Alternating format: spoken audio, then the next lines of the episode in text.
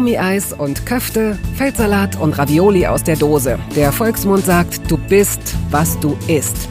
In Toast Hawaii stelle ich meinen Gästen viele Fragen, die sich nur ums Essen drehen. Fast nur.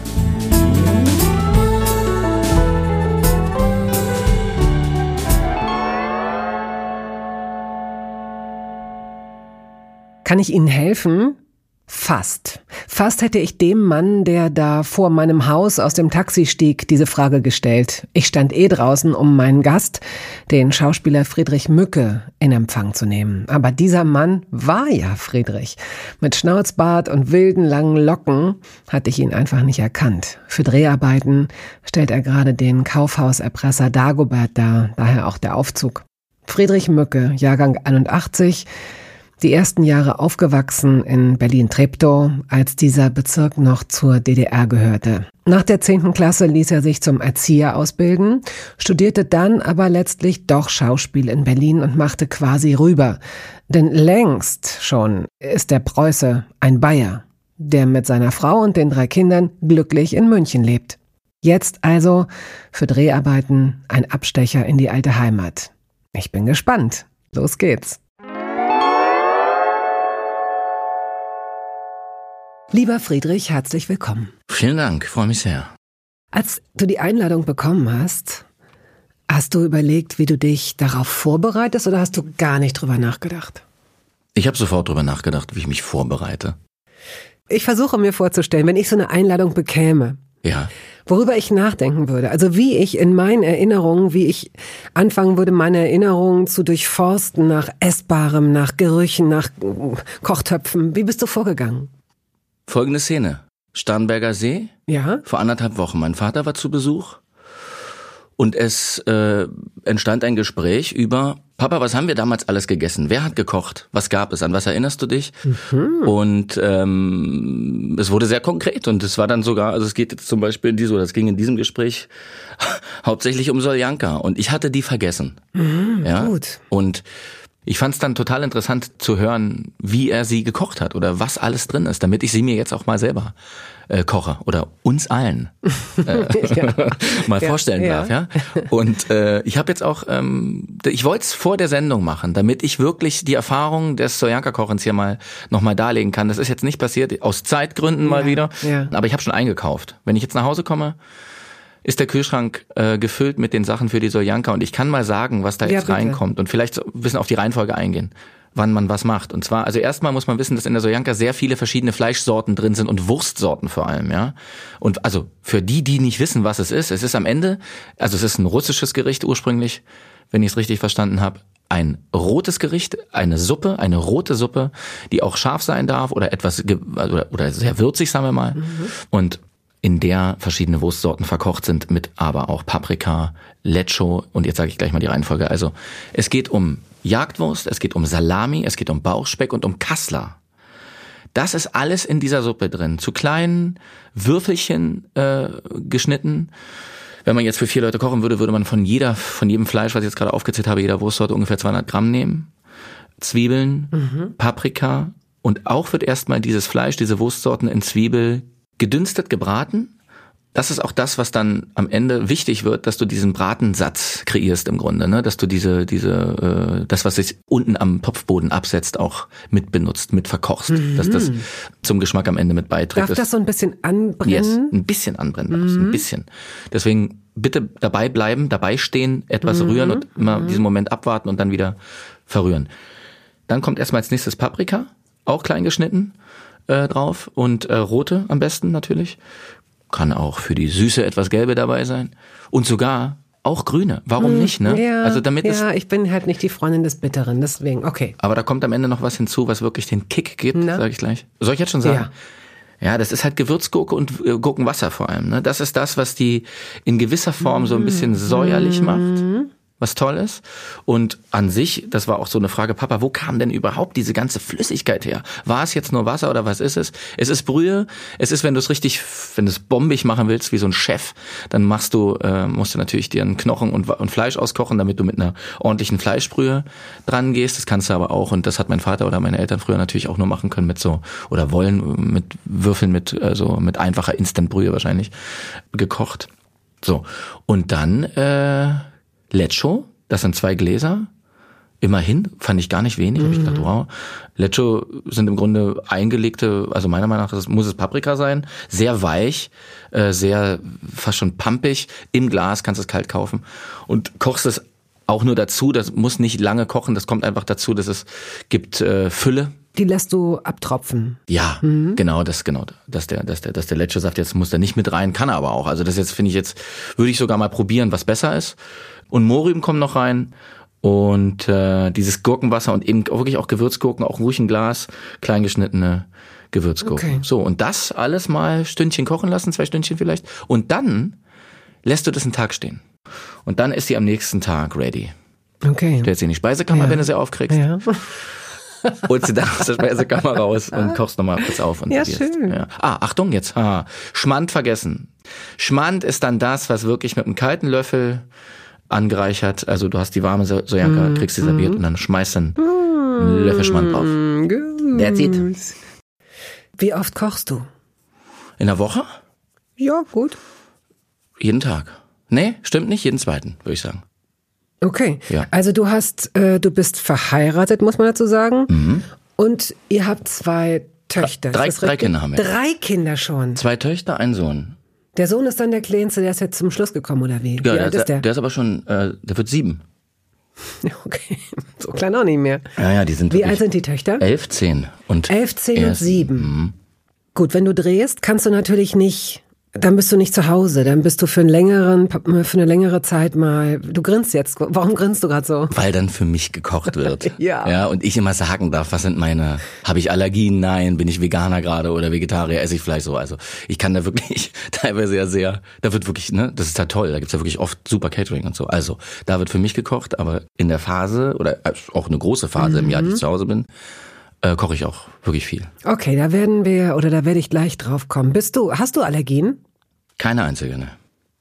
Und was magst du gar nicht? Meeresfrüchte. Ach. Mhm.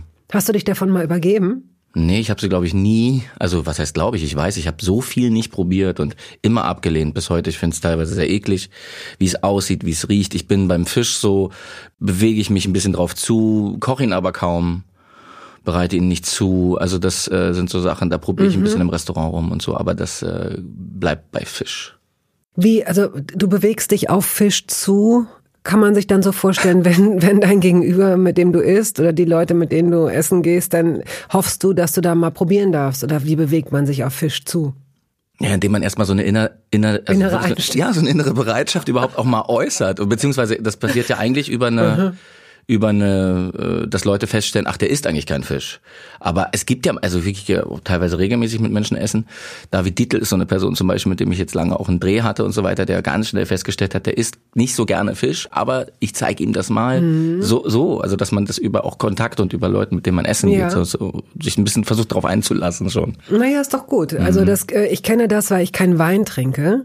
Ich mag keinen Wein. Und dass ich ich treffe aber regelmäßig auf Menschen, mhm. die so der Ansicht sind, ja, hat dir einfach noch nie jemand richtig erklärt, ich führe dich jetzt mal ran. Mhm. Und bei mir ist es so ein grundsätzliches, also ich bin mit Alkohol sowieso sehr, sehr, sehr, sehr, sehr, sehr, sehr vorsichtig, aber ich mag den Geschmack nicht. Und bei Schokolade ist es zum Beispiel so ähnlich, bei dunkler Schokolade, dass da auch sowas kann man, ich weiß jetzt nicht, ob lernen das richtige Wort dafür ist, aber ich glaube, wenn man wie du sagst, wenn man sich zubewegt auf etwas, was man eigentlich vielleicht nicht so gerne mag, aber sich peu à peu so ein bisschen öffnet und hier nochmal probiert und dann nochmal, kann es passieren, dass so, ein, dass so eine Ablehnung auch in Liebe umschlägt, ne? Unbedingt. Ist also, dir das schon mal passiert mit irgendwas? Ich weiß noch ganz früh, also ich mochte lange keinen Joghurt als Kind das ist jetzt auch nicht heute meine Leibspeise, aber es ist äh, Joghurt, es findet wirklich statt und ich mag Joghurt sehr. Also Joghurt findet statt. Findet Friedrich statt. Mücke. Joghurt findet statt. In Essen auch, ja. Also nicht nur als purer Joghurt so, äh, sondern wirklich, denn mit dem Kochst kann man ja auch, auch ja. arbeiten. Also ja. so. Und ähm, das ist insofern dann, das würde ich schon als Liebe bezeichnen, ja. Also mhm. das muss ja jetzt nicht also wenn ich ein Essen liebe, ist es, muss es jetzt nicht das Lieblingsessen sein, nee. sondern man kann ja so viel lieben mhm. im und am Essen. Und Joghurt würde ich sagen, das war mal lange nicht und gab es dann ab einem bestimmten Zeitpunkt. um vielleicht mal zu erklären, wie das abläuft bei so einem Film, da gibt es, das haben ja die meisten wissen es auch, oder man sieht es auch, wenn man so an Dreharbeiten vorbeikommt, es gibt dann für das Catering so einen großen Wagen, in dem das Essen zubereitet wird. Mhm. Das sind dann zwei, drei Gerichte pro Tag. Wahrscheinlich heutzutage, wenn man in Berlin dreht, sind mindestens zwei davon vegetarisch oder vegan, oder? Ja, das ist, hat sich total äh, hm. äh, sozusagen ergeben, dass man einmal pro Woche oft nur noch Fleisch isst. Hm. Würdest du sagen, dass sich dein Essverhalten in den letzten Jahren verändert hat? Hm. Ja, schon, aber das äh, aus mehreren Gründen wahrscheinlich. Also am meisten sicherlich durchs durchs, äh, ja, was heißt älter werden, aber durchs, durchs tatsächliche Kochen eher. Also durch die Aktivität oder das Interesse, was so wächst, dass mir auch Sachen gelungen sind, so. Also das, dass Zum ich da, Beispiel, was ist dir gelungen? Worauf warst du stolz? Was hast du dir nicht zugetraut vorher? Sagen wir mal so, das, die größten Glücksgefühle beim Kochen habe ich, wenn ich im Restaurant was esse, was mir richtig sensationell schmeckt und ich das genauso nachkoche. Das gelingt dir? Das gelingt mir. Oh. Es sind aber, jetzt darfst du nicht, also da möchte ich jetzt nicht zu viele Erwartungen wecken, das sind jetzt auch nicht so große Meister, also das, mhm. da geht's jetzt nicht um feste Essen, ja, oder so. Mhm. fünf Sterne Küche oder so, sondern das sind, ähm, es gab ein Beispiel, ist ein ein Salat aus New York, der ähm, bei einem Italiener, den ich bestellt hatte, da war rote Beete drin, da waren Orangen drin, das war mit einer äh, bestimmten Soße aus Ziegenkäse übergossen, ähm, das war im grundsätzlich ein Feldsalat, ja nur aber das auch mit goldener Beete und so. Und das hat mir so gut geschmeckt, dass ich da, ich hab, mach ein Foto meist und dann versuche ich genau herauszuschmecken, was es ist und so. Und das merke ich mir dann auch und dann mache ich das sofort. Also, mhm. Also ich war dann zu Hause und es war mein erster Einkauf, dann habe ich sofort gemacht und das äh, ist ein Hammer. Also. Ach, das ist ja gut, wenn dir, wenn dir sowas gelingt, dann wenn, wenn man das so kann. Das ist so ähnlich, wir haben eben über äh, Parfum gesprochen, weil du mit einem ganz schönen Duft hier reingekommen bist. Mhm. Und es gibt ja Menschen, die in der Lage sind, das so zu äh, separieren, also zu sagen, die Kopfnote, die Duftnote, na, na, na, das ist Vanille, ich rieche ein bisschen Kiwi, bla, bla, so. Ja. Mm, wenn man das auch herausschmecken kann, wenn Menschen so eine geschulte Zunge haben, die sagen, ja, ja, ja, ja, aber ich spüre da auch noch ein bisschen, ja, ja. Macadamia. Mhm. Und du denkst, wow, Respekt. Gut, das ist nicht schlecht. Ja, es ist schade, Vielleicht ist es schade, vielleicht ist es auch okay. Also ich meine, wenn man sich so diese ganzen Fortschritte anguckt, was Apps können, was uns Apps alles abnehmen, was uns die Technik überhaupt alles abnimmt, dass ich mich manchmal wundere, dass man Geschmack und Gerüche noch nicht fotografieren kann. Und das ist so schade, ne? dass so ein Geruch vorbeikommt und du denkst, den möchte ich jetzt gerade, stopp, was ist das? Moment. Ich saß vorgestern in einem Park und da blühten noch so späte, sehr späte Narzissen. Ja. Bis ich das begriffen habe, bin ich wie so ein, auch wieder wie so eine Comicfigur, die so einem Faden in der Luft folgt, weißt du, mit der Nase, so dass ich dachte, was ist das? Wo kommt das her? Was ist das? Was ist das? Was ist das? Wie ein Hund. Und dann stand ich vor dieser fast verblühten Narzisse und dachte, wow, du bist echt spät dran und du duftest. Das mhm. ist unglaublich. Das ist so schön. Gut, also bevor äh, jede Sekunde zählt, bevor die Erinnerungen an deine Kindheit und Jugend wieder verblassen, steigen wir doch genau da ein, lieber Friedrich. Sehr gerne.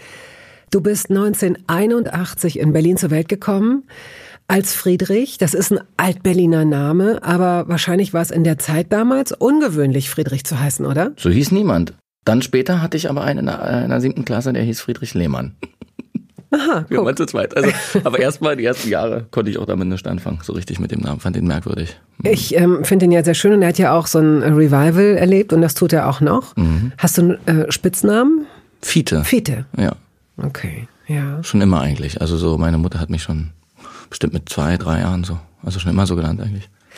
Die erste Wohnung, an die du dich erinnerst, Weißt du dann noch, wie das Esszimmer war oder habt ihr da in der Küche gesessen und gegessen? Das weiß ich noch. Ich weiß den Flur, ich weiß, wo die Küche das Beschreib war. mal, wie, wie war die Wohnung? Also erstmal war die Wohnung im fünften oder sechs ist Altbau, also und das ist sie war ganz oben, fünfter Stock, sechster Stock ja. muss gewesen sein, Wahnsinn. Und also, damals kein Fahrstuhl natürlich. Nö, Nö. immer hochlaufen.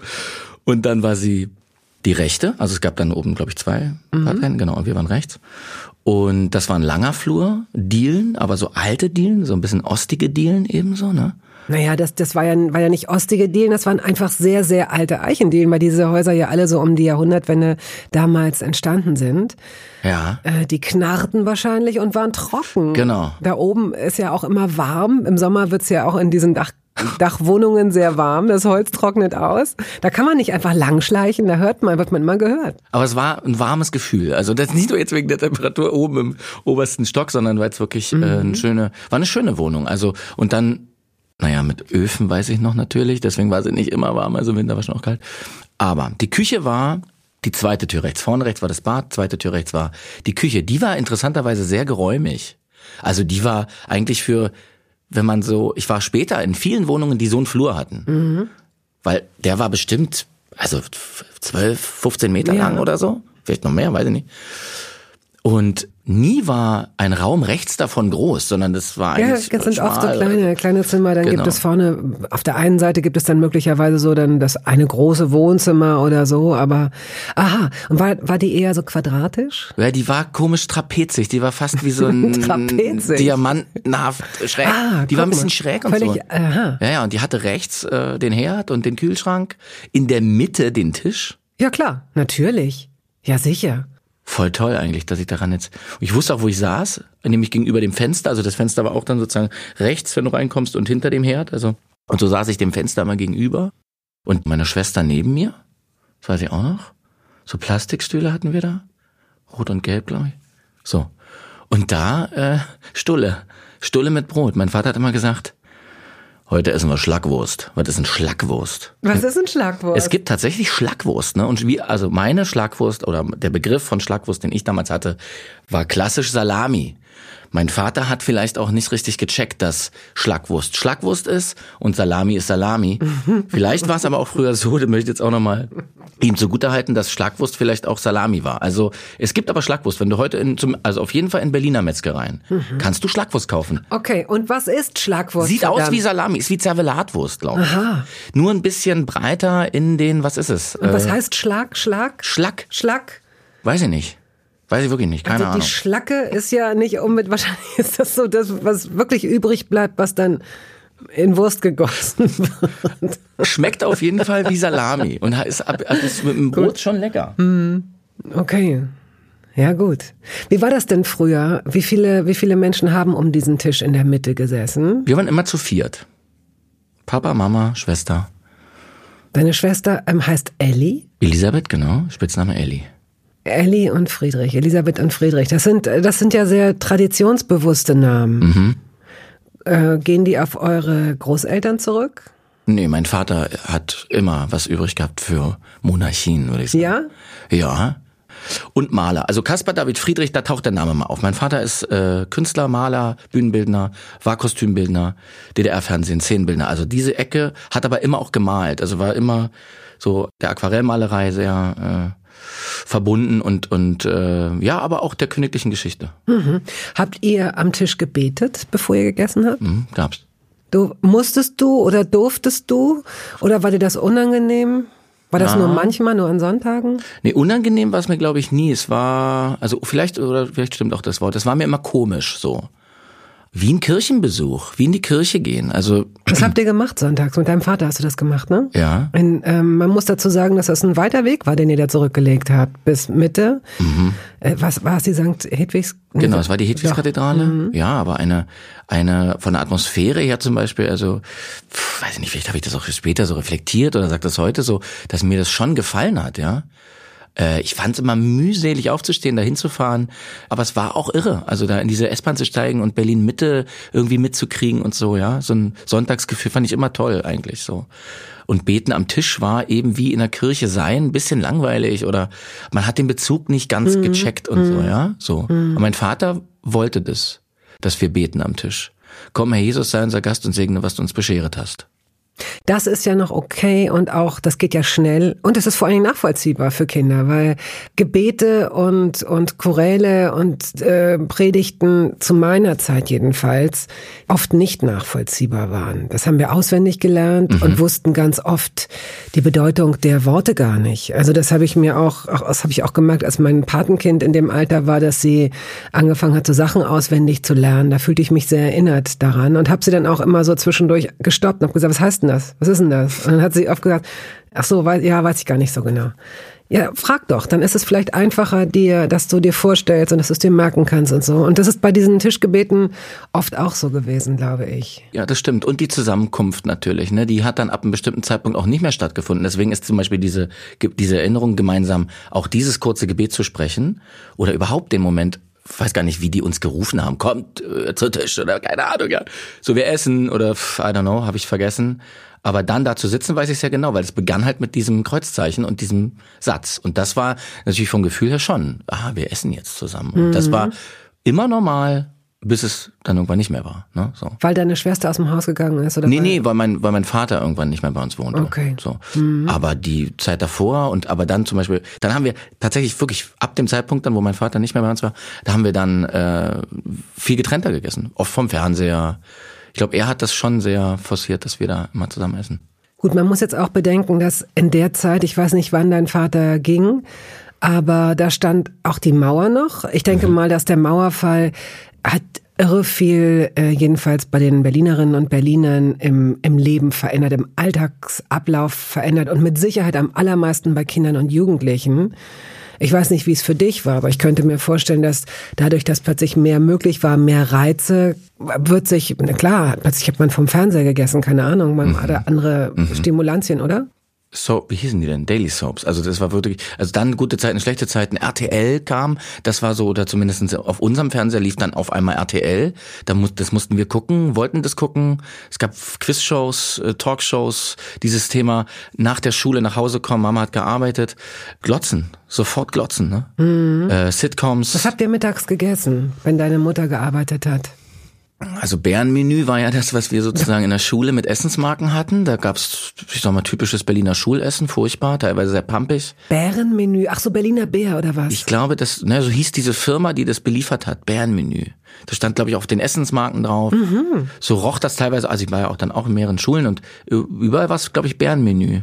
Wo, wo ich war. Und das war jeden Tag irgendwas anderes und das schmeckte. Boah, es war sehr, ja, ich erinnere da immer so pampige Sauerkraut-Geschichten, Eintöpfe viel. Hast du dir äh, Pausenbrot mitgenommen? Ja, das hat meine Mama mir aber auch immer. Durftest du dir aussuchen, was da drauf kommt? Ja. Sie hat, glaube ich, auch immer gefragt. Fiete, was willst du denn auf deiner Stülle haben? Wurst. so. Käse haben Kinder oft nicht gegessen. Nee, ich nicht so richtig. Schnittkäse haben sie, meine Mutter immer gesagt. Ich hatte das auch dann irgendwann, aber erst, also eigentlich Salami und so Schinken hatte ich immer. Schlackwurst. auf Schulbrot. Gab es etwas, das durch ähm, diese neuen Waren, diese neuen Supermärkte, gab es irgendeine Sehnsucht, die du hattest und die du dir erfüllen konntest? Ja. Heidelbeerjoghurt. Es gab im Intershop, was ja diese ja in Container aufgestellten Westläden waren. Das waren kleine Shops, kleine wirklich also so weiße Blechcontainer.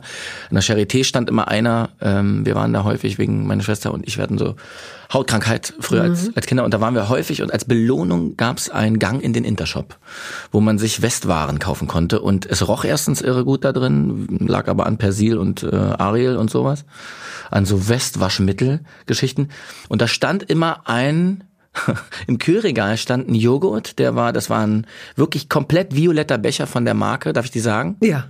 Romi. R-O-M-Y in so Wurmschrift, so dick und lecker. War das schon so? Und den habe ich immer gesehen und war auch skeptisch, weil ich so dachte, so ein violetter Becher, ich meine, so eine, das war eine Farbe, die war so neu. Mhm. Da hatte ich nicht mal einen Stift gesehen in meinem Leben mit so einer Farbe, ja. Und so sah dieser Becher aus.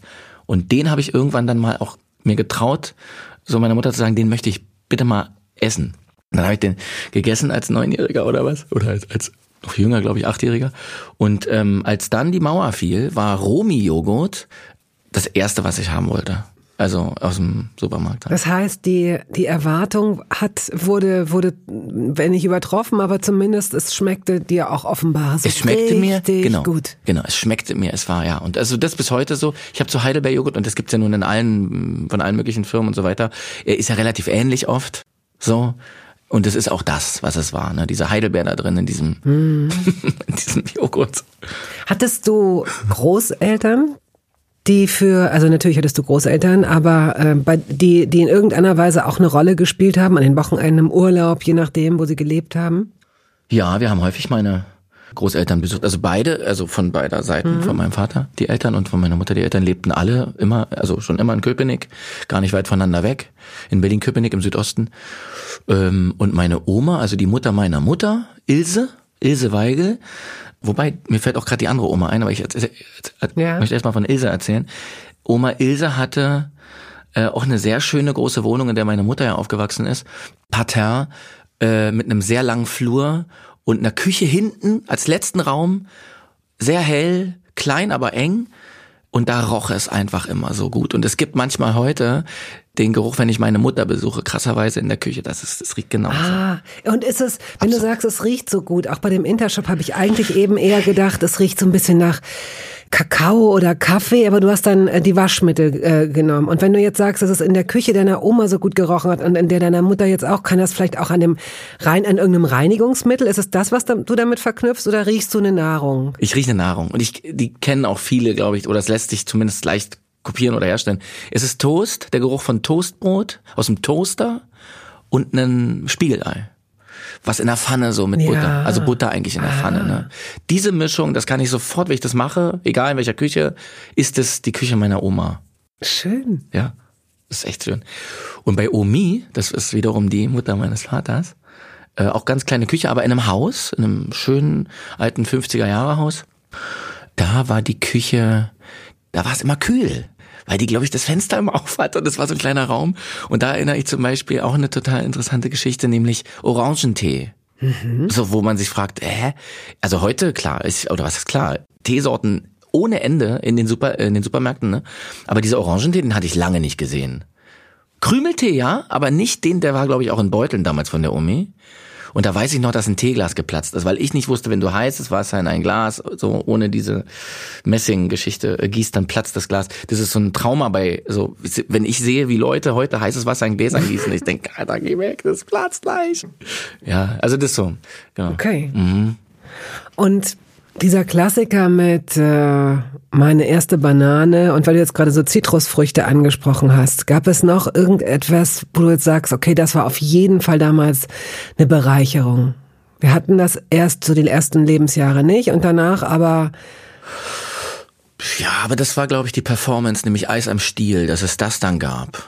Das war wirklich auch eins der ersten Sachen zum Essen, die ich mir bei dem ersten Westbesuch dann in Neukölln beim Übergang, Baumschulenweg Neukölln, ähm, als wir da mal rüber sind, zum ersten Mal auch gekauft haben, Eis am Stiel. und was ist umgekehrt? Was was gibt es nicht mehr, was so schön war, was gut war, was lecker schmeckte? DDR-Produkte, es gibt ja ein paar sicherlich. Es gab früher einen Bonbon, äh, der war auch eingewickelt wie ein klassischer Bonbon. Äh, der hatte erstmal ganz tolles Papier. Nämlich weiß und violett. Und dann war eine Traube, ein Trauben, äh, wie sagt man so ein, äh, ein, ein Strauch Trauben, wie nennt man das? So eine, eine Rebe ist es, oder? ja? Nee. Ja. Oder ein Stock? Ich würde sagen, es ist eine Rebe, die in einem Stock wächst. Das ist eine Rebe, eine Weinrebe. Genau. Und das war, muss man vorstellen, auf einem ganz kleinen Bonbon drauf. Diese beiden Farben, weiß und violett als Hintergrund, darauf diese Rebe, weinrote Trauben. Und der Bonbon war, wenn du ihn auspackst, wie so ein äh, klassischer Hustenbonbon, transparent. Und drinne war Heidelbeer-Gelee. Ein irrer Bonbon. Und der hat geschmeckt nach Heidelbeer. Das sagt mir aber was. Oder warte, Johannisbeer. Jetzt bin ich Heidelbeer oder Johannisbeer. Aber also ein beeriger Bonbon und den, der war weg. Mit dem, mit dem Mauerfall war dieser Bonbon weg. Es gab ja dann lange am Alexanderplatz hier in Berlin noch diesen Nostalgieladen. Da habe ich, weiß ich nicht, mich nicht getraut, kann ich nicht sagen, aber ich bin da nie reingegangen wegen diesem Bonbon. Ich bin da mal vorbei und habe immer an diesen Bonbon gedacht, bin aber nie reingegangen. wieso, wieso hast du dich nicht getraut? Nee, weiß ich nicht. Trauen ist falsch, aber es ist so, ich glaube, wenn die dann gesagt hätten, haben wir nicht. Ich- Oh, verstehe. so, du wolltest so, lieber nicht wissen, dass es ihn nicht mehr gibt. Ja. Du, ah. Ja, glaube ich. Oh. Und noch was? also tausend Sachen, aber Essen, wir reden über Essen, ja, ne? ja, es geht ja. um Essen. Ja, Mhm. ja. Also ich weiß ja, also es gibt hier zum Beispiel, ich weiß gar nicht, ob die bundesweit diese Haloren-Kugeln, die sind so ähnlich wie so Mozart-Kugeln so ein bisschen, sagt ihr das was? Ja, aber was, Haloren? Heißen die nicht so? Nie gehört. Und äh, was ich auch erst entdeckt habe, weil ein äh, in Ostberlin aufgewachsener Freund von mir, die mir äh, anbot, das waren diese Schoko-Butterkekse, also dunkle Butterkekse. Also ich kannte nur helle Butterkekse. Jetzt gibt es die Doch, mit, doch. mit Schoko und Kakao. Erinnere ich auch, habe ich, also hatten andere eher. okay. Nee, hatten andere mehr, komischerweise. Es gibt noch eine Limo. Tolle Flasche, gibt's sogar, kann man manchmal in alten Polizeirufen noch sehen. Äh, ja, stimmt, Ist ja, eine, eine Maracuja-Brause. Also wirklich, heißt auch, hieß Maracuja-Brause. Stand so mit handgeschwungener Schrift Maracuja. So schräg von links nach rechts oben auf dem Etikett. Und sah auch toll aus. Also geiles Design und irgendwie so ein, naja, bisschen oldschool. Und äh, die war auch weg mit, mit, mit, mit der Wende. Hätte ich gern mal wieder. Es gab noch einen Kaugummi. Einen wirklich tollen Kaugummi gab es auch noch, so einen grünen und kein Kaugummi bei all den Kaugummis, die danach auch da waren oder so, konnte diesen, hat den auch kopiert oder komischerweise. Ich glaube, sowas würde man vielleicht heute vielleicht noch in, in einem ungarischen, also Feinkost oder was, ungarisch oder russischem Laden könnte man die tatsächlich finden, weil die kommen, glaube ich, auch aus einem anderen Land mussten die gekommen sein. Das waren Kaugummis, grün, relativ breit, also für einen Kindermund viel zu breit, wie so eine, So ein Dragé oder, also kein Streifen demnach, oder doch? Doch, doch, aber so ein komisch breiter, platter Streifen, also so komisch groß wie so eine zu große Briefmarke. Also und ganz leider auch sehr hart. Hat dann immer so den so zerkaut, aber es schmeckte so gut. Schmeckte so sehr komisch minzig, künstlich minzig eigentlich, würde ich im Nachhinein sagen. Aber für, süß natürlich auch, aber für so ein Kinder, für so ein, für so ein, für so ein Kind war das, es war ein geiler Kaugummi. Vor Ja. allen Dingen, wenn der so groß ist, weiß man ja auch eigentlich, dass man länger was davon hat, weil man ihn möglicherweise mal erst die eine Hälfte ja. und dann, na ja. Ja, einteilen, ne? Total. Ja. Und es war, glaube ich, auch der einzige, den wir so hatten. Also neben diesen Runden, die es noch gab, die bis heute auch Bestand haben. Diese. Okay. Mhm. Werbung. Es gab eine Phase in meinem Leben, in der ich alles richtig machen wollte in Bezug auf meinen Körper. Genügend Flüssigkeit, Bewegung, die richtige Ernährung. Hey, ich werde ein ganz neuer Mensch und kürze das an dieser Stelle mal ab. Aus mir wurde kein ganz neuer Mensch. Solche Pläne sind löblich, aber in der Regel zum Scheitern verurteilt. Wir wollen zu schnell zu viel und übersehen, wer wir sind und wer wir jahrzehntelang waren. Nichts gegen Veränderungen, nichts gegen gesündere Angewohnheiten oder Ernährungsumstellungen. Aber ich finde, sie müssen zu unserem Leben passen und es muss irgendwie Klick machen im Kopf. Rückblickend kann ich sagen, dass mir die Dinge, die sich bei mir dauerhaft in Bezug auf meinen Körper oder Ernährung veränderten, immer auch einleuchteten, weil ich eine Veränderung in meinem Körper oder in meiner Kondition oder in meiner Konzentration spürte. Vor ungefähr zwei Jahren riet mir eine sehr gute Freundin, die Ärztin ist, dazu, ein paar kleine Check-ups durchzuführen und bat mich eindringlich darum, täglich Omega-3-Fettsäuren zu mir zu nehmen. Wenn du sonst auf alles verzichtest, Bettina, darauf bitte keinesfalls, sagte sie mir und empfahl mir gleich noch die Marke dazu, Norsan. Da hätte sie die Inhaltsstoffe gecheckt, die nähme sie nämlich selbst auch. Nun ist es ja nicht so, dass ich das nicht selbst schon hundertmal gelesen hätte. Allein schon um Entzündungen abklingen zu lassen, ist unser Körper auf ungesättigte Fettsäuren angewiesen, kann sie aber nicht selbst produzieren. Wir müssten täglich 250 Gramm Makrele oder Sardellen oder Lachs essen. Bekommt niemand von uns hin, oder? Ich begann dann damit, verschiedene Produkte zu vergleichen. Rezensionen, Qualitätsnachweise, Erfahrungsberichte und landete, das hätte ich mir also sparen können, wieder bei Norsan. Daher fällt es mir wahrscheinlich auch so leicht, diese Produkte hier zu bewerben. Es gibt die hochdosierten Omega-3-Produkte im Sortiment als Kapseln oder Öle aus Fischöl oder Algenöl. Letzteres dient als vegane Variante. Und für Kinder gibt es beispielsweise vegane Kaugelee-Drops. Mein Favorit ist das Fischöl, weil ein Esslöffel pro Tag ausreicht und ich damit zudem noch Vitamin D3 aufnehme. Gesundheitsversprechungen kann und darf ich hier nicht machen, das ist klar. Aber ganz subjektiv als Bettina kann ich sagen, dass ich mich deutlich fitter und konzentrierter fühle seit anderthalb Jahren. Also seit ich das Öl täglich nehme. Und ich werde dabei bleiben, Podcast-Werbung hin oder her. Und meine Arztfreundin ist auch happy. Sie ist eine von über 5000 Ärztinnen und Ärzten, die die Produkte von Norsan empfehlen. Ich habe auch gerade nochmal nachgeschaut. Norsan ist die meistverkaufte Omega-3-Marke in deutschen Apotheken. So, und weil das der Deal auf Gegenseitigkeit ist, machen wir es hier endlich auch mal so, wie Sie das vielleicht schon aus anderen Podcasts kennen. Es gibt einen Code mit einer Ermäßigung von 15 Prozent auf Ihre erste Bestellung. Dieser Code ist gültig bis zum Ende des Jahres und lautet Toast 15, kleingeschrieben und ohne Leerzeichen. Toast 15. Sie finden die Infos dazu auch in den Show Notes. Ich habe gelesen, dass du bzw. ihr als Familie die Sonntage durchaus ein bisschen ritualisiert begeht, wenn ihr beide zu Hause seid. Also du wohnst inzwischen mit deiner Familie seit 13 Jahren in oder bei München. In München, aber man darf sich jetzt nicht die Mitte vorstellen. Es ist so am Rand der Innenstadt. Hm, okay, das ist ja, das ist ein, das ist ein Unterschied, sowohl äh, von der Mentalität her als auch sicherlich lukulisch wird das ein Unterschied sein. Mhm. Konntest du dich inzwischen akklimatisieren? Lebst du gerne da? Ich lebe total gerne da, aber von Sekunde eins. Also Ach, für mich war das nie ein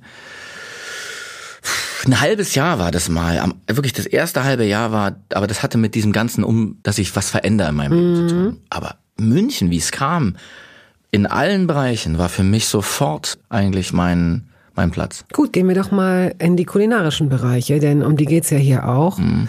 Also bist du jemand geworden, der eine gute Weißwurst zu schätzen weiß? Auch von Anfang an. Ne? Ich kannte sie gar nicht, also ich habe von ihr gehört, aber war sofort interessiert, äh, wie man sie isst oder wann man sie isst, äh, wo man sie gut isst, mhm. welcher Metzger hat die beste, mhm. was sagt ihr und so weiter. Und ja, was kommt dazu, ja, oder was das die, also das ganze Wirtshausthema sofort abgearbeitet. Allein schon, dass du Wirtshaus sagst, das zeigt, dass du assimiliert bist.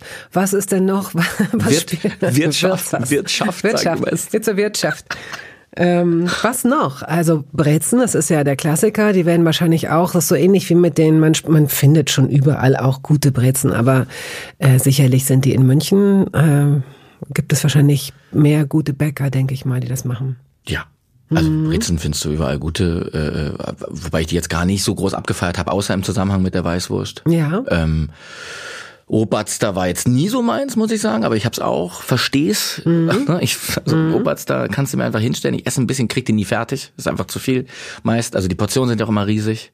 Das habe ich übrigens sehr geschätzt in München, dass man immer für wenig Geld viel auf dem Teller hatte. Also von wirklich, da reden wir viel über Fleisch jetzt, ne? Wurstsalat zum Beispiel. Bis heute ein Kracher. Ob Schweizer oder bayerisch, ist egal. Das ist äh, für mich es kann da wirklich können eigentlich, mein Vater kommt dann immer und wenn er mich in München besucht und möchte dann unbedingt einen Schweinsbraten in der Wirtschaft essen und so. Und ich esse egal wo immer den Wurstsalat. So, und der ist auch immer sehr gleich, sehr ähnlich und ähm, Wie isst du den mit Brot oder? Ja, hm. da kommt also da wird ja auch mit Brot serviert. Ich mache ihn mir nie, ich habe ihn mir einmal versucht selber zu machen, das ist mir übrigens nie gelungen. Okay. Also Stichwort nachkochen ja. und das geht immer ist in dem Fall nicht richtig, weil mir diese ja, die Frage der wie sauer ich den mag oder so, mhm. wie viel mhm. esse ich und so, das mhm. das verhaue ich komplett, mhm. ja. Das kriege ich nicht hin. Aber es muss eine bestimmte Wurst sein. Es gibt ja diese ähm, Fleischwurst, die so noch, äh, die nicht so ganz rein ist, sondern die ja, hat so ein bisschen grob, ein bisschen fleckiger. Mhm. Genau. Und äh, auf jeden Fall viel Zwiebel. Wenn die mir fehlt, hole ich sie extra dazu, äh, bestelle ich sie nochmal nach. Äh, aber gern auch mit Käse eben die Schweizer Version. Okay. Mhm. Und hast du irgendein Gerät dir mal angeschafft oder ihr euch, ja, ja, ja. das ihr nicht nutzt? Die überflüssigste Anschaffung der Welt. Es gibt so ein, ich weiß gar nicht, wie er genau heißt, es ist ein Mixgerät, mit dem man aber auch Eis und Suppen machen kann, haben wir nie gemacht. Wir zerkleinern da Früchte. Wir pürieren damit. Was man auch mit einem Stab ja, machen kann. Ne? Ja, so. ja. Aber es hat, er hat noch nicht seine volle äh, sein Potenzial ist noch nicht genutzt worden, nee. sozusagen. Nee, aber das ist, das ist ja auch, das würde ich als einen klassischen Fehlkauf bezeichnen. Also in der, weil das war recht hat was gekostet und hat, wie gesagt, wenn es das Potenzial nicht, wenn wir es nicht ausschöpfen, finde ich es verschenkt ein bisschen. Dann kann man es sehr gut zu einem sehr hohen Preis übrigens weiterverkaufen und kauft sich einen kleinen guten Smoothie Maker und geht von dem Rest vier Tage in Folge essen. Und zwar als ganze Familie. Und zwar alle müssen mitessen. alle. Und habt ihr, bei so vielen Kindern hat man Waffeleisen, habt ihr, ne? Check. Haben wir. Donutmaker? Nein. Nein. Nein, braucht man auch nicht. Was habt ihr noch? Was habt ihr noch für Geräte? Spezielle Geräte? Smoothie? Seid ihr so Obstsafttrinker oder macht ihr das auch in dem Gerät, dessen Potenzial ihr nicht nutzt? Trinken keine Obstsäfte. Mhm. Wir haben den Soda-Stream. Ja. Äh, Und habt ihr so einen Raum, in dem ihr Getränke und so ein bisschen Dosen Speisekammer. So habt? Wir haben eine Speisekammer klassische habt ihr. Wo wirklich die viel zu voll ist, aber da wird ab und zu auch tatsächlich aufgeräumt, ist auch gut. Mhm. Mm, Steht, stehen in der Speisekammer wirklich nur Essenssachen oder steht da auch ein Staubsauger? nee, da stehen nur Essenssachen und Tüten. Also Tüten, Taschen, Schürzen. Wie viele Tüten sind denn da? Stoff, Stoff, das sind immer wieder gesammelte Stofftüten. Stoffbeutel und Tüten. Und ich, wirklich, soll ich es mal schätzen? Ja. Also bestimmt, ja, f- f- 25 Tüten und äh, auch ungefähr so genauso viele Beutel. Zu viel. Die hängen an so einer Tür auch, die kriegt man dann fast nicht mehr richtig auf. Wie das, wie das Handgelenk von Wolfgang Petri mit diesen, mit diesen Freundschaftsbändern. Das ist die Rückseite unserer Speisekammertür. Ja. Bevor wir zu entweder oder kommen, möchte ich dich gerne fragen, ob du jemand bist, der mit einem Brot die Reste vom Teller, von der Suppe so aufnimmt. ja, bin ich. Bist du? Bist du jemand, der eher einen Teller oder eher ein Brettchen nutzt? Brett. Bist du jemand, der, wenn er Chips isst, schüttest du die in eine Schüssel und greifst in die Schüssel oder nimmst du die direkt aus der Tüte? Schüssel. Aha. Ja, ja, wegen dem, wegen dem Geräusch. Also die, die Tüten knistern ist ja irre. Also Ist dir zu laut? Deine. Dein eigenes Geräusch? Ist dir zu laut? Obwohl man ja das Loch, das man in so einer, in so einer Chipstüte, man öffnet die ja so als Ganzes. Also man könnte es theoretisch auch, ja, ist mir zu laut. Ist aber, mir zu, aber Chips sind doch generell laut, wenn man sie zerbeißt. Sind Absolut. so. Deswegen, also ich, ich wahrscheinlich würde ich, so- also wenn wir jetzt echt über Kartoffelchips auch reden, ich lasse ich fast zergehen eher, als dass ich sie kaue. Ich finde es ganz furchtbar dieses Geräusch auch. Drückst du sie an den Gaumen? Du drückst Chips an den Gaumen? Ja, ja, ja. Es gibt ja, mittlerweile weiß man ja, welche ganz gut reinpassen. Und das, wo man sich auch nicht irgendwie einen Das abkrampft. du nicht ernst? Nee, ernsthaft, weil ich kann dieses, Aber warum isst du denn dann Chips? Weil sie mir schmecken. Also ich esse jetzt auch nicht so viel Chips. Aber selbst ein Erdnussflip, also diesen Jumbo, ne, das drück, zerdrück ich. So. M- Mit der Zunge drückst Ja. du die an den... Ja, eher. Also 80 Prozent, würde ich sagen. Wegen diesem blöden Geräusch. Und, ey, guck mal, ich will das, also ich mache das während des Fernsehens. Also ich will was anderes noch hören. Ich, wenn ich, glaube ich, in der Küche sitzen würde damit, was vielleicht auch mal vorkommen kann, sehe ich jetzt eigentlich gerade nicht, aber wenn ich nichts hören muss parallel, kann ich auch mal zerkauen. Aber wenn ich was anderes aufnehmen muss, kein Witz. Ich, Im Kino würde ich nie Chips essen. Ähm, köpfst du Frühstückseier oder pulst du sie ab? Abholen. Vorher mit einem Löffel draufhauen und dann, also so ein bisschen Ja, ja, genau. und dann Ja. abholen. Okay, abholen. Und wenn du frisches Brot kaufst, aber du hast noch ein bisschen altes Brot, isst du dann erst das alte Brot auf oder ähm, gönnst du dir das frische? Da gibt's beides, weil ich manchmal ein altes Brot auch mag. Also häufig, also so die innere gänzliche Tendenz wird immer zum Neuen. Und ich äh, nehme mich dann auch ein bisschen zusammen und fühle mich dann auch schlecht, wenn ich das alte nicht aufessen würde, sozusagen. Und ma, gibt, gibt aber auch Situationen, mit Butter und Salz ein altes Brot zu essen, gar nicht mal so doof. Also muss man halt öfter mal machen. Also, oder nee, muss man nicht machen, aber es, Es ist machbar. es kann gut sein, sogar.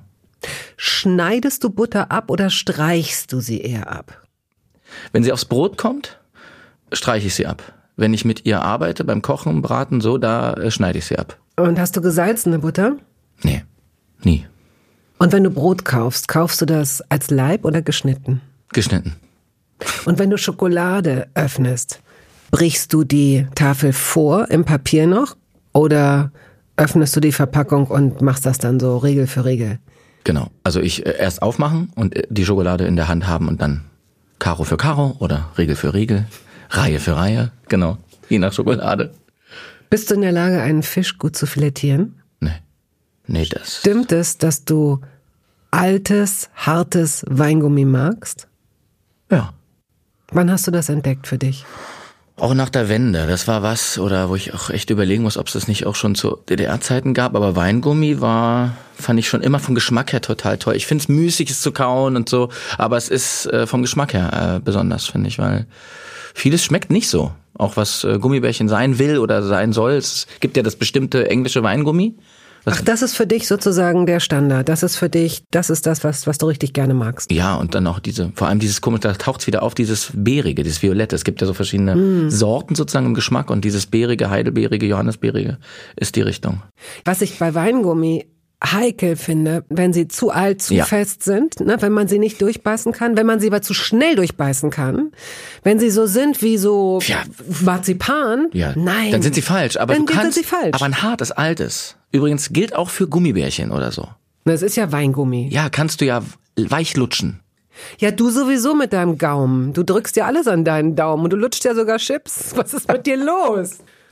Ja, aber es ist ja, es ist ja toll, wenn ein altes Weingummi vom, weil die halt vom Geschmack her intensiver sind, weil sie alt sind. Weiß nicht, warum, warum das so ist. Ist auch bei Gummibärchen so. Alte sind einfach geiler, intensiver als so komisch frische, weiche, warme.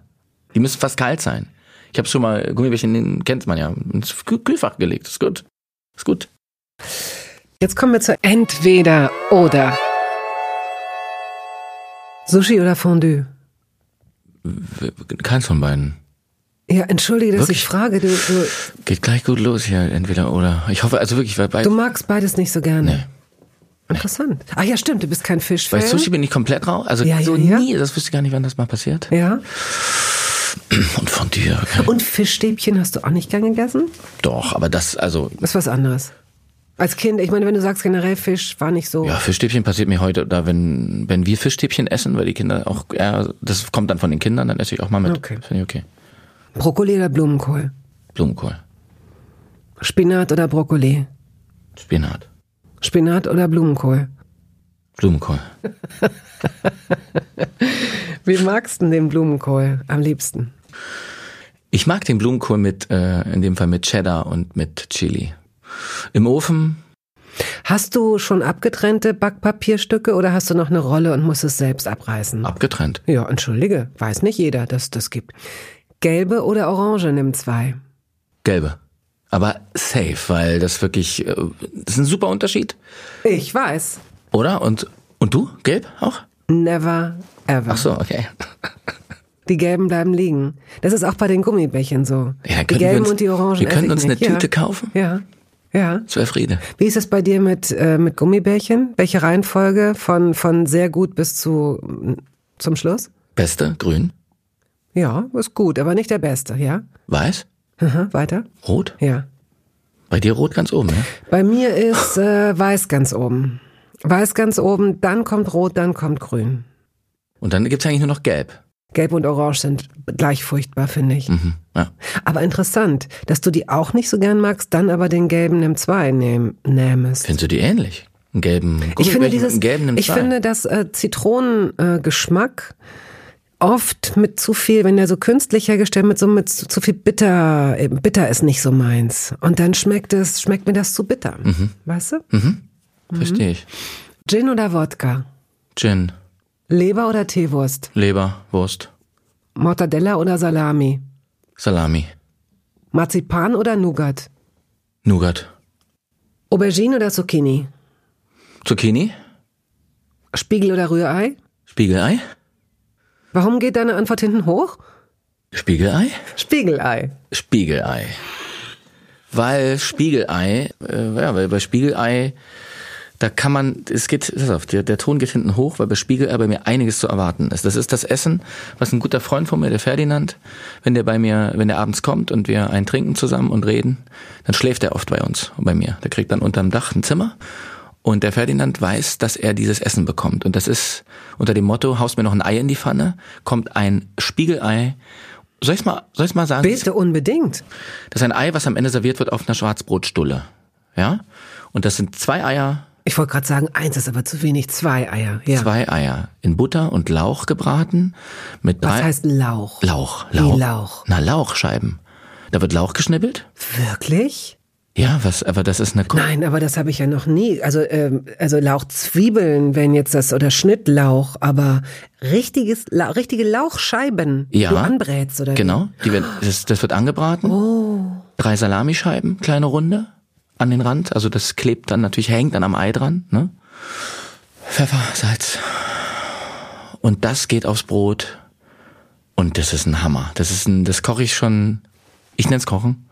Ich koche das schon seit ich ein Teenie bin. Meine Mutter hat mir das oft serviert oh. und das ist ein Knaller. Das kennt ihr auch von ihrer von ihrer Mutter so. Und der Ferdinand rastet aus, wenn er dieses Essen bekommt. Ja, das ähm, geht mir schon so, wenn ich davon höre. Wieso? Das, das sieht aus wie so, wie nennt man denn diese ähm, so äh, Planetenkonstellation, wie so ein Sternenmodell stelle ich mir das vor, wenn ich mir diese Scheiben, die Porree-Scheiben, also die, die, die, ja, die Lauchscheiben, ja. Dann noch drei weitere Scheiben, die um einiges größer sind, diese Salami. Und ich meine, so ein Spiegel, diese zwei Spiegeleier sind ja auch jeweils rund. Das heißt, es ist eine Kreiserei Auf in einem der runden Pfanne. Teller. Oh Ja, Gott. Ist gut. Und dann aber nicht Sunny Side Up. Also du lässt es dann auch auf der Seite, du drehst es nicht nochmal, wie man so ein Omelett Nee, drehen würde. weil Man, natürlich- und man schüttet, man schiebt das dann so vorsichtig auf das Schwarzbrot, auf zwei Scheiben Schwarzbrot, die mit Butter oder Und gerne, nee, nur eine Scheibe. die Eine beiden Scheibe. Eier, das ist ja ungefähr so ein Gericht. Ich Ja. mache einen Kreis jetzt von, ich zeige einen Kreis an von vielleicht 15 Zentimeter, Ja. ja. 20 Zentimeter rund, Durchmesser. Und das liegt auf einer Scheibe. Und dann, das macht der Ferdinand genauso wie Ja. ich. Dann schneidest du natürlich drumherum. Kaiserhappen, hat meine Mutter immer gesagt, ist das letzte auf dem Teller. Das ist das, natürlich ein Eigelb, was natürlich dann auch ein bisschen zerläuft und so. Und dann kannst du auch noch, das musst du nicht mit der Hand machen, natürlich das letzte Stück Brot noch mit dem Eigelb. Das ist dann das letzte, was du dir dann gibst. Pfeffer, wirklich, Pfeffer darf nicht fehlen, weil das eine geile Mischung im Mund ist, so, ne? Und dann geht er schlafen, der Pferdl. Dann legt er sich oben unter das Dach. Oh, der Viertel hat ein Glück, dich zum Freund zu haben. Und umgekehrt gibt es einen Freund oder eine Freundin, zu der du gehst, zu dem du gehst, äh, und du weißt, Meine Agentin. Meine Agentin Andrea ist eine, äh, oder wir beide zusammen Liebhaberin von Stullentellerchen, Stößchen essen abends. Mit Gürkchen, aber dann sehr fein. Also mit Honiggurken, mit so kleinen Glasgurken, aber eben auf so ganz einfachen Stullen mit Wurst, bisschen Käse. Aber Stullenteller. Also es ist schon häufig gemeinsam, äh, gemeinsame Abende verbracht mit, mit Stößchen. Wunderbar. Und das ist erneut, ich habe das schon mal gemacht, ein Plädoyer für das Abendbrot. Ich mag das Wort irgendwie, das hat so was Tröstliches, finde ich. Ja, ich glaube, dass man sich nicht immer so einen Stress machen sollte. Wir sind auch so ein bisschen aus der Übung gekommen, durch Corona Leute einzuladen und so weiter. Aber das Revival des Abendbrotes, das wird, das wird wirklich unterschätzt. Man muss nicht irgendwelche dreigängigen Shishi-Sachen auf den Tisch stellen, sondern äh, ein gutes Brot, ein frisches, knuspriges Brot, eine Butter, zwei Käsesorten, vielleicht noch Schinken oder Wurst für Leute, die das essen und mögen. Und dann eben tatsächlich, wie du sagst, so Cornichons, ein bisschen äh, ge, ähm, na, geschälten Kohlrabi. Lecker. Äh, Weil Kohlrabi ist auch, ich finde, äh, Kohlrabi vergesse ich manchmal. Aber wenn ich dran denke, den zu schälen und dann zu einem guten, zu einem guten Comté, zu einem guten Käse, da könnte ich Stunden essen. Ich habe dann auch kein Sättigungsgefühl. Es ist so lecker. Gut. Mozzarella oder Feta? Mozzarella. Wie aus der Pistole Ja, weil geschossen. das, ich bin Caprese, kannst du mir, das mache ich oft um elf vormittags. Gibt's Caprese bei mir. Kaffee oder Tee? Kaffee, Mikrowelle oder Grill? Grill, Erdbeeren oder Himbeeren? Erdbeeren, Banane oder Zitrone? Zitrone, Reis oder Nudeln? Nudeln, Reis oder Kartoffeln? Kartoffeln, Kartoffeln oder Nudeln? Kartoffeln. Nuhu. Ja, Aha. ja, Und wie? gebraten. Aber auch Salzkartoffeln. Also jetzt Spargel, Salzkartoffeln Lecker. und Bratkartoffeln wirklich auch solo mit Käse, mit Pfeffer. Mhm, Oh, ja, gebraten. Helle oder dunkle Schokolade? Helle, weiße, mhm. Frikadelle oder Falafel? Frikadelle. Pass auf, was jetzt kommt. Leberkäse oder Frikadelle. Das ist jetzt die Entscheidung zwischen zwei Heimaten. Ja, jetzt, ja. Fri Wer was? Frikadelle. Aber es war nie anders. Also ich habe mich, den Leberkäse, der, der ist Mhm. hat dich eingezogen nicht bei mir. Ist, doch, voll. Aber Gut, dann Wurstsalat oder Frikadelle. Wurstsalat. Um es jetzt aber abzuschließen, müsste ich noch kurz wissen, äh, würdest du am Ende eines fulminanten Mahles noch eine kleine Käseplatte essen, ein Dessert, einen Kaffee trinken, einen Schnaps? Und zum Schluss das Dessert. Der Espresso ist es ganz oft bei mir am Ende. Tiramisu geht für mich mittlerweile auch äh, als Dessert. Ich bin eigentlich kein Ist auch schön leise, ist nicht so laut wie krokant beispielsweise. super leise. Genau. Und ähm, die Käseplatte, mh, da bin ich wieder vorsichtig, weil da häufig ein Käse drauf liegt, der mir dann zu intensiv ist. Das wäre dann so ein alter Käse oder ein Ziegenkäse das ist dir zu intensiv. Die moderiere ich dann manchmal schon im Vorhinein ab und äh, oder weg und mhm. möchte dann nur sanften jüngeren Käse. Okay. Mhm. Wenn's Haben Käse Sie auch Scheibletten? Das reicht völlig. Das wird nehmen. Okay, ja gut. Lieber Friedrich, es war, es war mir ein Vergnügen. Danke, Bettina. Ja, Schön, dass auch. du äh, so offen warst und dass du so offen warst. aus deiner Küche erzählt hast zu Hause, ja. Wie es da so jetzt zugeht. Sehr schön. Tschüss. Ciao.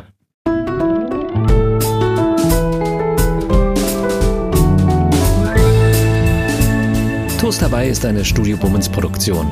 Ausführende Produzentin Wiebke Holtermann. Ton und Schnitt Henk Heuer. Musik Jakob Ilja. Neue Folgen hören Sie jeden Samstagmorgen.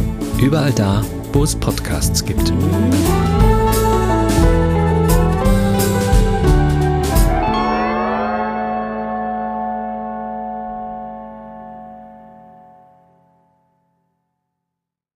Halt, stopp, warten Sie.